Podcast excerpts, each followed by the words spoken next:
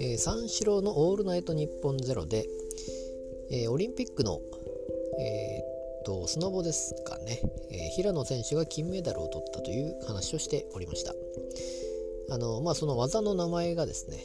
え、トリプルコーク1440だったと思うんですけども、まあ、そういう技があできるのかどうかということでじゃ何だったらできるんだという話でいろいろ技の名前が出てましたけれども、まあ、途中でまキャベジンとかですねキャベジンでしたっけ？液キャベかな？液キャベとか、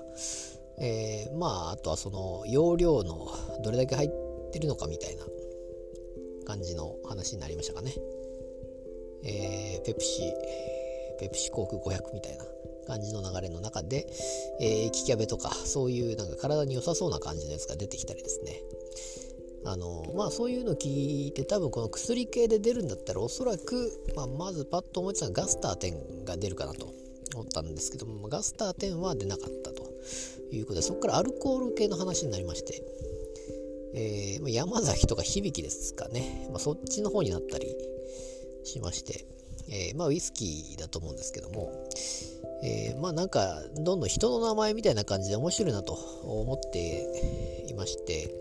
まあ、そうするとまあ焼酎とかだと本当に普通に砂糖とかが確かあったと思うのであの高級な焼酎だったと思うんですが、まあ、別に飲んだことはないんですけども、まあ、多分こういう人の普通の人の名前みたいのがもう技の名前というかまあでも体操もそうですかね。体操も別に普通にあれですよね。人の名前がつきますからね。まあそういう感じで、まあ佐藤とかが出てきれば、まあ、まあ、その辺がまあ面白いかなと思ってましたけども、えー、まあなかなかそういう技の名前で何が出せるのかみたいな感じのことはなかなか面白いなと思いました。